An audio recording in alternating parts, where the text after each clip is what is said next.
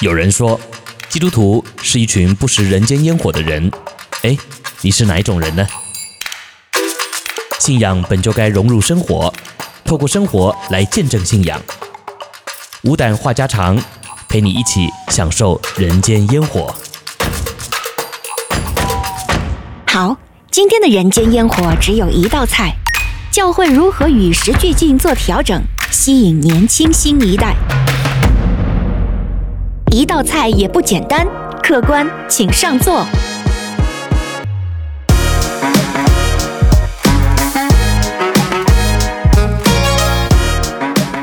弟兄姐妹，主内平安，欢迎来到本周的无胆话家常。我是永恩，我是周牧师，欢迎大家跟我们一起来探讨这个新时代的信仰问题。是的，本周我们的问题啊，就是关于这个新一代的。如果大家有啊、呃，能够上到这个 YouTube 可以观看牧师和其他两位牧师 RDD 大数据的话，嗯啊，最近两期的话题都是跟新一代有关。嗯，是、嗯、因为这个世代变化实在太快了啊，包含教会呢里面其实也面对到不小的冲击啊。嗯，那特别呢，这个教会老龄化的问题啊是越来越严重了啊。所以呢，今天我们就来探讨一下。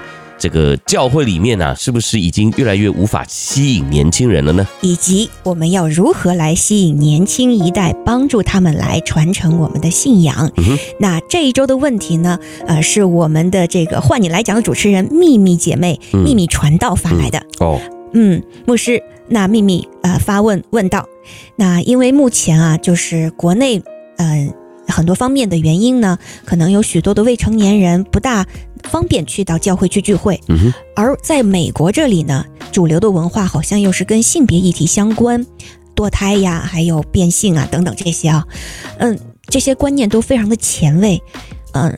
另外呢，我们自己也看到有特别多的这个新移民来到美国，那他们的新下一代要怎样融入这个呃这个教会，然后又跟自己的西方教育相接轨，那父母就跟他们有很大的代沟。嗯，所以面对着这样一个年轻人很难走进教会的这样一个现实啊。所以我们就想问，那面对这种状况，有什么是教会可以调整的地方？嗯，有什么是我们可以做的，去帮助下一个时代承接这个信仰呢？是，好，这个问题呢很好啊。那我们教会呢也是一定要去正视、去面对这个问题啊。是，只是很多的教会啊，在面对处理这个问题的时候呢，都会遇到一个盲点哈、啊。就是会认为说啊，教会呢现在这个太八股了哈，越来越无聊了，所以我们就要去调整啊，去吸引年轻人，去吸引下一个世代。好，那盲点在哪里呢？盲点就在于在调整的过程当中啊，往往我们会把圣经放一边啊，我们把这个世界放在前面，也就是说，这个世界用什么方式吸引年轻人，那我们就用那个方式啊，也就是我们不管那个方式。跟我们的信仰有没有冲突啊？反正这个方式是可以吸引年轻人的，那我们就把它带进来了啊。好，那你说，呃，什么样的方式可能会跟信仰冲突呢？啊，那其实呢，这个就很值得我们来呃注意了哈。比如说，有些教会啊，会呃在呃这个聚会的时候啊，会放电影，那。看电影吸引年轻人，这个好像也无所谓嘛，对不对？我觉得不仅吸引年轻人吧，就是老一老少咸宜。对对对，所以看电影本身不是什么太大的问题啊。是，但是看什么电影就有问题了，对不对？对啊，所以呢，这个看什么电影，有时候在这个呃电影选择的拿捏上面。哎，这个有时候就有点困难了。比如说，你说看电影嘛，如果呃只是放电影这件事情，哎，不一定真的能够吸引到人。但是如果你放的是他们想看的电影，哎，那可能就会成功的吸引到他们。但问题是，他们想看的电影是不是符合圣经的？是不是符合我们在呃教会里面的教导的啊？也就是，如果他们想看的是跟基督教信仰背道而驰的。那我们能不能放？哎，这个我们就要去想一下了，对不对啊？那如果他们看完以后就觉得，哎，这个基督教信仰也不怎么样嘛，啊，特别他们甚至还会觉得说，那我根本就可以不需要有这个信仰啊，也就是圣经里面所写的和电影里面演的完全截然不同啊。那也就是电影演的践踏了这个圣经的信仰价值啊，那请问这种电影能放吗？啊，好，那我要先说啊，诶，可能可以放哦，啊，那怎么个放法啊？也就是你放完之后啊，你必须要有一个解说员啊，也就是带领大家来反思，诶，刚才看的电影跟我们平常来教会所领受到的教导有没有什么不一样？对，让他们能够有个反思啊，然后呢，甚至最后这个所谓的解说的时段啊，让他们能够去分辨什么是好，什么是不好啊，也就是圣经里面所讲的价值观和电影里面所演的，我们必须要懂得去取舍跟分辨啊。所以我也不是说我们不能够放那些。世俗的电影，或者是世俗他们正在讨论的一些价值观，其实我们也当然要讨论，当然可以放，只是在放的过程当中，很多的教会我知道他们放完就放完了啊，只是用一个电影之夜来吸引人，但是后面却没有讲解，却没有分享，却没有让他们去有一个机会反思，是，那我觉得是很可惜的啊，所以我就说，在这个操作的过程当中的技术，我觉得是。教会现在必须要提升的，也就是很多的教会，它只是在表面上面跟上了这个世界的脚步啊。外面在看电影，年轻人喜欢看电影，那我教会也就放电影啊。那如果你只是这样做，那其实并没有办法帮助年轻人进到这个信仰里面。可是，如果你放完电影之后，你可以做一些活动，有一些讲解，让他们觉得，哎，在电影院看完电影之后，和在教会里面看完电影是一个截然不同的领受。是，他会觉得，哎，充实很多。哎，那这个在教会里面看电影这件事情呢，就很有意义了。哎，牧师，哎，如果是咱们教会选择用看电影的方式来邀请一大波年轻人，你觉得从具体做法上，您会想到哪些点子？我想，基本上就是透过一个现在最流行的电影，大家讨论度最高的电影吧，哈。那我们可以的做法呢？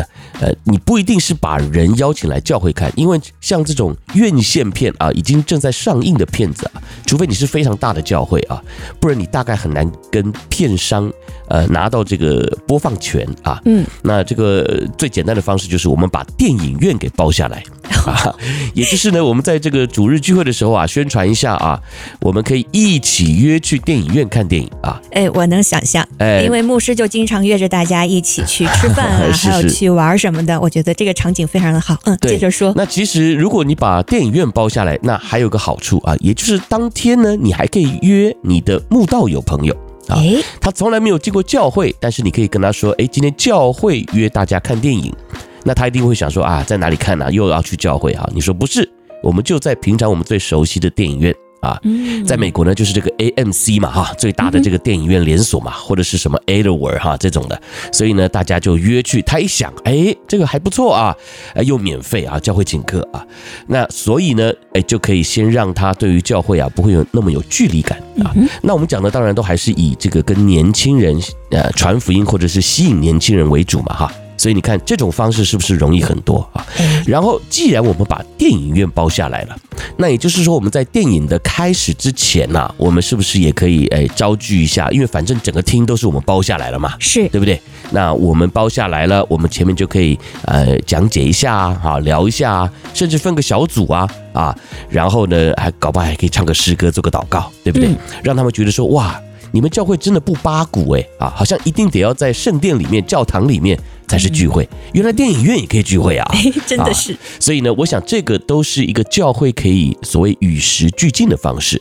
但是我们还是要回到圣经里面来验证啊，就是我们这样做合不合乎真理啊？会不会让人跌倒啊？像你看刚才我讲的这一连串的操作哈，其实诶是符合真理的，对不对？因为教会的聚集。跟建筑物没有关系啊，所以呢，我在电影院可以敬拜，可以唱诗歌，可以祷告；我在公园野外，我们也可以聚集敬拜、祷告，对不对啊？嗯，所以呢，在电影院里面呢，我想呃，也是一个很好的方式啊。特别有一些电影院的厅啊，并没有那么大啊，所以你不要认为说，哇，好像要很大的教会才能够把电影院包下来。其实没有啊，你发现了有很多的电影院哈，他们有一些比较小的厅，大概三五十个人的这个座位而已。啊，那其实呃也很轻松啊，也好像就感觉是自己家的这个豪华沙发一样啊，嘿，所以其实挺方便的，这是一个很好的方式啊。我记得我就在上个星期啊，我带我的女儿去看一场电影，这也是她人生当中的第一场电影啊，是这个卡通的电影，她很喜欢那个卡通啊。然后呢，就刚好有一个电影上映，我们就带她去看了，哇，她很兴奋啊。我还记得我在那里啊，这个准备入场的时候啊，哎，我就看到有一群年轻人，哎，刚好都是咱们华人啊，应该是中国人啊。然后呢，呃，因为他们讲中文嘛，哈，一群人哈，他们在那里聚集。然后呢，诶，就有一个人在点名啊。然后当然他们讲中文嘛，我们就很容易的可以理解啊，他们在讲的是什么话啊？是他们在彼此介绍啊。然后讲着讲着，突然呢，诶，就有人冒一句话啊，说，诶，感谢主这样。诶，那我就想啊，这一定是个教会团体啊。他们呢，就是吸引了这附近的华人的年轻人啊，应该是学生啊。一起带来看电影啊，那里面呢很妙啊，还有一些这个呃黑人啊，还有一些白人啊。他们也都会讲中文啊，哎，所以他们就一群好像这个有华人、有白人、有黑人啊，这个好像联合国一样，但是都用中文在沟通啊。然后呢，就一起进到电影院来看电影啊。那我想大概就是呃，这间教会的一些呃这个所谓的童工啊，他们呢就带着这一群刚刚来到这里念书的年轻人啊，年轻学子啊，那这个假日呢就趁着这个电影上映啊来看电影啊。那你看是不是一个很好的方法呢啊？那我从他们。的对话当中啊，可以听得出来，他们有一些人并不是基督徒。啊，就是因为教会组织了这个活动啊，他们可以来彼此认识啊。一方面呢，可能也可以适应当地的环境文化嘛，哈，又可以学英文啊，然后呢，又有一些华人群体啊，让他们可以取暖。啊，在国外啊，我们这个取暖是很重要的啊，因为呃，常常我们会感觉到孤单嘛哈，漂泊感，哎，对对对，所以你遇到几个华人啊，吃吃水饺啊，吃吃家乡的这个菜啊，你会觉得呃特别安慰哈，嗯，所以看电影啊，接触这个外国人文化啊，这个美国文化。可是呢，诶，也可以呃感受到跟这个自己家的人一起出来有这样的一个感觉啊，所以，呃，我想这个特别在北美的环境里面呢，呃，教会有这样子的一个做法啊，是非常容易吸引年轻人的。没错，哎，听上去很不错哎，所以牧师，我们教会什么时候去看？对，好，下次呢，我们就来组织一场哈，这个到电影院包场看电影哈。嗯，对，好，不过另外呢，我也想要提醒大家，因为有一些教会啊，真的就怕。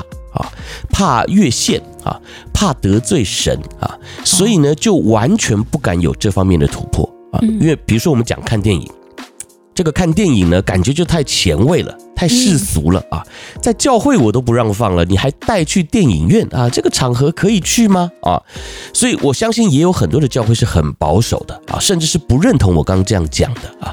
那这种教会呢，其实就存在着一个潜在的危机啊，也就是真的很难吸引到下一代啊，因为包含我们在教会里面敬拜的方式啊，你知道。过去我们在教会里面唱诗歌，都是拿这个诗歌本，对不对啊？然后传统的诗歌，然后站起来唱，然后又坐下来祷告，然后站起来祷告又坐下来的啊，反正起立坐下，起立坐下哈。然后呢，有很多的一些呃规定啊，比如说你的穿着啦啊，比如说你要呃怎么样的一个条件才能够参与侍奉啊哈，甚至呢呃有时候呃教会里面的人呐，感觉都比较严肃。啊，那当然，我觉得用一个严肃的心来看待信仰，这没有什么不对啊，这本来就是应该的啊。呃，因为我们的神是要我们来敬畏他嘛，哈。嗯。可是你知道，这个严肃啊，并不代表一定要板着一张脸。嗯。啊，这个你要去想象一下啊。呃，你知道以前我有机会啊，这个开 Uber 啊。在国内叫优步哈，因为我们在北美，国内叫滴滴啊，叫滴滴啊，网约车嘛，啊，网约车，网约车啊，公司，对对对，因为我们在这个北美啊，有时候这个牧师啊，也可以透过不同的工作来接触不同的人群啊。这个题外话啊，我在开 Uber 的时候呢，我也常常载到一些牧师啊，他们说他们也在开 Uber，所以很有趣啊。好，那我要讲我在开 Uber 的时候啊，呃，因为长时间坐在车里面嘛哈，然后呢。呃，这个太阳又晒哈，有时候我就觉得，哎，我这个呃头啊就很胀啊，然后就觉得有点累啊，时不时呢我就会呃这个看一下后照镜啊，当没有人的时候啊，没有客人的时候，我就看一下后照镜，或者是呢我就把这个头顶的这个镜子拉下来啊，我看一下啊，结果猛然一照镜子啊，才发现，哎，我现在的脸啊，怎么好像没有笑容啊？好像谁欠了我钱似的哈。好，我才发现说，哦，原来刚刚几位上车的客人啊，都是看到我这张脸呢。啊，那其实我也没有特别的什么心情不好啊，好，我也没有说特别呃要跟谁生气啊，只是说长时间坐在车子里面啊，又一个人啊，太阳就晒的，哎，不知不觉就没有笑容了啊，那没有笑容呢，就绷着一张脸啊。那这个别人猛着一看呢，就觉得哎，干嘛你你凶神哎凶神恶煞是不是哈？我上了这个贼车了哈。好，所以呢，你知道后来我开 Uber 的时候啊，我就会时不时的啊，把我这个头顶上的这个镜子啊翻下来，嗯，然后呢检查一下我现在的笑容啊，表情管理，我的表情现在是怎么回事啊？甚至呢还要练习笑一下。嗯啊，这个呢，可能在别人看来啊很傻哈、啊，很蠢，哎，这个人在干什么啊？但是我告诉你，这很重要啊，因为你要记得，如果你没有去勉强你自己要笑啊，去注意你自己的表情管理啊，那么基本上呢，你很容易就会绷着一张脸啊，会板着一张脸啊。哎，这个我也很有体会啊，你很有体会啊，哎，特别有时候我们在教会里面呢啊，忙碌啊，对，这个一忙碌起来呀。你肯定就板着一张脸嘛，对不对？因为你要很严肃的、很专注的去注意这个啊，去担心那个啊，然后呢，可能去预备这个。那在这个过程当中呢，你想想看，有新朋友来到教会里面，他本来是带着一种好像来放松的啊，来寻求慰藉的，甚至可能他自己也是，嗯。还是会有一种生疏感，对。但如果我们是板着脸去迎接他，那他就会觉得跟这个教会有距离。对，你就在吓他嘛，对不对？不受欢迎哈。对，你看我刚讲说他是来寻求慰藉的，你如果遇到一个可以安慰你的人，你想想看，那个安慰你的人，他的表情应该是什么样？应该是就是充满笑意的，而且就是带着关怀的。对，要微笑嘛，对不对哈？要有那种接纳的那种表情嘛，对不对哈？不是拒绝你的，不是鄙视你的嘛。是，哎，结果我们在教会服侍，每一个人啊手上都有很多的工作，每一次来教会呢啊，因为这个规定那个规定，我们就弄得自己很紧张，弄得别人也很紧张啊。你知道有一些教会啊，他们是严格的规定来到教会里面的穿着。好，我要先说啊，这个穿着我不讨论啊，因为每一个教会确实有他自己的文化，你能接受那你就去啊。但是我要说，如果今天我们只在意穿着，那一定也会让很多无法符合你穿着的人觉得你这个教会非常的有距离感。嗯，比如说啊，来我们这间教会一定要西装领带啊，这个皮鞋。那如果这个人他没有这些东西啊，他平常就没有在穿西装的啊，没有打正装的，甚至有些人连领带都不会打啊。那你说他能来你教会吗？他就会觉得自己格格不入，他肯定就不会踏进你的教会。是是。啊，好，那我们讲回第二代的问题啊，你想想看啊，今天我父母习惯了这样的教会，我来到教会就是西装革履的，对不对？也打个领带。今天我要我的小孩来啊，我希望我的年轻人也来。啊，那他们就不想穿西装打领带，他们也不会打领带，也不想穿西装。那你硬要他来，请问容易吗？哎，就不容易了嘛，对不对啊？那你说不行啊，我们这教会哈就是这样规定的。而且呢，我希望从小啊就培养他来到教会就是如此的敬畏神。其实这样的观念也没有错啊，我也没有说这样不对。可是你就要想，你不是用教会的规定来压迫他。说你要来教会就得这样啊，这个就是我们这一集非常重要的重点。你不能够让他们觉得说这是教会的规定，你应该要让他觉得说穿西装很帅，打个领带很有品味，是我自己的愿望。这是我们自己家里面散发出来的一种品味的信息。嗯，也就是哎，我姓钟，对不对啊？哎，咱们。看钟家啊，就是这样的品味啊，我们的穿着就是这样，别人看到我们呢，就觉得哇，很羡慕。每次看到你们呢，啊，就是很喜欢你们的穿着。那你的小孩啊，自然就会觉得说，我去哪儿都要这样穿。明白，也就是说，他做出这样的选择，是他出于某种身份的认同，对，而不是出于外在这种强制性的要求。对对，因为如果你说啊，我们教会有这样的规定，你觉得他会喜欢教会吗？他对教会肯定很反感嘛。可是如果你让他觉得穿西装很帅，你看爸爸啊，哎，你看妈妈啊，哎，你看你的朋友去舞会啊，去重要场合是不是也都这样穿啊？那你看我们钟家啊，哎，这样穿就很体面啊，这就是我们钟家的一种形象啊。哎，他自然就从认同开始，他就觉得说，那我就要这样穿，这就是一种规定嘛。嗯啊，哎，牧师，我突然由这个穿着，您就启发了我一点。嗯，我觉得可能从穿着上，我们可以从身边人或者说身边这些朋友啊，还有父母的影响下，我们愿意哎也有这样的认同，也觉得这样很好。那其实信仰或者说对于生活的观念，如果有这个教会的一些嗯。值得信任、欢迎、接纳我的朋友，嗯，我看到他们的生活是按照圣经的这样的一个原则去过，我会觉得很帅，跟这个世界的潮流不一样。我愿意活出那种很酷的生活方式，嗯，这样其实他也是发自内心的认同。其实教会也可以这样去影响他们。对，没错啊，所以我刚说这个是我们家庭给呃你的下一代的影响是很重要的。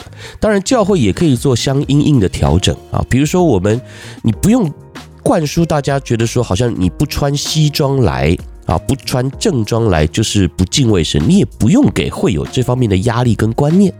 你可以让会友知道说，不管你穿什么来。今天你只要是在敬畏神的态度之下来啊，那其实上帝就喜悦你前来敬拜的这样子的一个行动啊，所以跟穿着其实没什么关系的啊。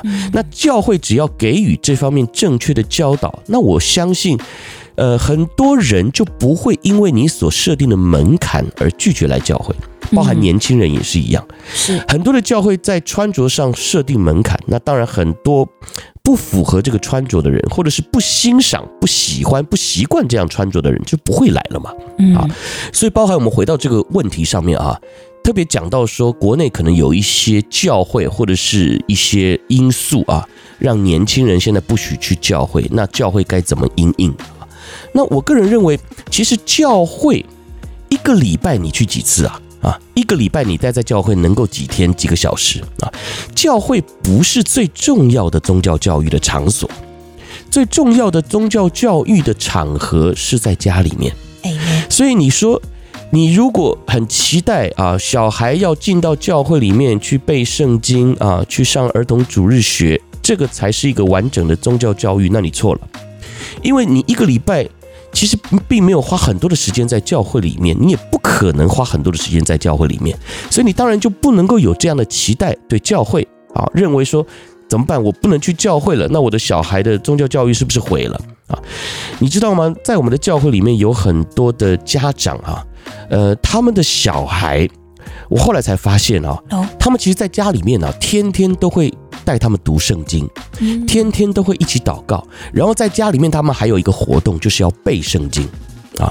你说这个比教会的儿童主日学强多了，教会度也蛮大的耶。对啊，教会的儿童主日学可能很多时候就是背一节圣经啊，呃，做做手工，然后吃吃点心，玩玩游戏，唱唱诗歌就结束了。嗯，但是在家里面，我天天都要，可能要一起全家一起读一章圣经。然后还要背一节圣经，人家是天天呢，啊，然后还轮流祷告，你想想看啊，这样子的一个宗教家庭教育，是不是胜过于在教会的儿童主日学教育呢？是啊，所以你看，从前面我们讲的穿着啊，也是从家庭的这个喜好带出他们对于这样子一个穿着的习惯跟品味。啊，包含他的宗教的认同，也是从家庭带出来的，所以我不是要推卸责任，好像说啊，教会就没有责任啊，而是教会能够做到的有限啊。那接下来我就要告诉大家，教会该怎么做啊？嗯，所谓教会的与时俱进该怎么来进行啊？嗯，刚才我们讲到家庭很重要，对不对？是的。所以呢，如果因为一些因素让教会无法。啊，可能带领这些年轻人，或者是给这些年轻人上课，让年轻人来到教会。那教会还能够怎么做呢？我们当然就可以从成人下手啊，就是这些父母下手。我们的讲台信息、我们的教导、我们的价值观的一些传递，就要以家庭为单位啊，也就是让他们知道神对家庭的心意是什么。嗯，当教会不断的在传达一个健康家庭的概念的时候。父母亲就会很有自信，并且会有方法，知道怎么样运用在家里面的时间，让家就成为一个敬拜神的场所。Amen。所以我想啊，这个当然议题很大了哈，包含你教育小孩的方式啊，小孩的金钱观啊，小孩的交友观，包含你夫妻之间你们自己的相处，小孩也在看。是你夫妻啊，自己是怎么来敬畏神的？你不要要小孩读圣经、背圣经，你自己圣经都不翻开来，哎，那你这个没有说服力的家长，你很难把这个宗教信仰啊带给你的小孩。没错啊，所以呢，我想。教会要怎么样跟进哈？要怎么样在这方面着力啊？我想呢，就是要教育这些家长啊，要鼓励这些家长。那我不是说只是跟家长说，好像那单身的怎么样，在教会里面就不是啊。当我们在宣扬这个家庭概念的时候，其实对单身的弟兄姐妹来讲，也是有一个憧憬啊，他们也是有一个愿景的，也知道上帝的心意，对单身的也好，对家庭也好，其实。呃，讲穿了就是我们个人，就算你是一个家庭，你是夫妻，你也要想，你们之间的这个信仰啊，不是你跟你太太共有一个信仰，不是，而是这个信仰是你的，这个救恩是你自己的，但是呢，你跟你的太太可以一起来共同的。建造这个神所赏赐给你们的家庭啊，那这样子的一个影响力啊，我想就是更大的了啊。你的小孩也会看见啊，包含你的左右邻舍也会看见啊，啊，你的教会的弟兄姐妹也会看到啊，然后他们也会羡慕，也会互相学习。所以从个人开始到家庭啊，才会影响到你的小孩嘛啊。所以今天我想啊。教会可以怎么跟进，并不是说教会完全要做世俗的那一套啊。我觉得教会的跟进方法就是更多的去宣扬家庭的理念啊。所以我想实际的做法是这样：有些的教会啊不太看重家庭，也就是很多事情啊都叫弟兄姐妹啊来到教会做。那其实怎么样看重家庭？很简单嘛，你让他们在家里做嘛。你鼓励他们有家庭的生活、家庭的时间啊，甚至是家庭可以一起约约去露营啊啊，可以约约去旅游啊啊，是，甚至可以让他们有更多在家里面相处的时间，而不是把大家都约来教会要做什么事。反而有时候我要说啊，在教会里面待的时间太长了啊，那就。某种程度会牺牲掉在家里面的时间，对吧？嗯，嗯啊，所以呢，教会自己这方面啊也要拿捏啊。当我们更看重家庭的价值的时候啊。那基本上啊，这个所谓呃传承的理念啊，或者是呃家庭的宗教教育啊，反而就可以落实啊。好，所以呢，今天我想简单的和大家分享，也花了一点时间啊，嗯，就是这样子的一个很普遍，现在教会都遇到的问题啊，怎么样把信仰传承给下一代啊？我想拉里拉扎讲了一堆啊，其实并不是教会要做什么样一个特别的改变啊，其实就是看重家庭开始。当然，做家长的啊，身为家人。我想呢，我们也是身教啊，要重于言教啊。我们自己怎么做啊？那孩子呢就在看啊。那我想，当他们羡慕我们信仰的时候啊，那他们自然就也不会排斥进教会了，对吧？是的，哎，牧师，我在想啊，其实我们每一个人，我们也在对于过去的老人来讲，我们也是呃那个时候的新一代嘛。是。那时代一直都在变化，我们能够被吸引到教会，回想当年。回想这一路，我想一直也被这个信仰所吸引的根本原因，是在于我们心里面其实遇到的好多的这些人际关系上的问题啊。其实大家，我觉得世代世世代代都是不变的。是，所以呃，虽然外在这些科技呀、潮流都在变换，但是我想啊，我们下一代的青少年，还有再下一代的这些啊新生代们。他们所遇到的烦恼也是一样的，所以鼓励我们身边的弟兄姐妹还有家长们啊，我们关怀嗯这些下一代他们的心灵问题，嗯，真的是给予这种美好的真切的关怀，然后陪伴。是，就像牧师也讲到，从家庭开始以身作则。嗯，那我也相信神也会赐下他的恩典还有智慧，让我们看到可以从哪些方式入手。是，所以我想这个议题可以一直不断的说下去。而且其实我们教会还有牧师，您也是做了很多的尝试，包括用音乐呀这些来吸引很多的年轻人可以来加入到嗯这个教会中。所以。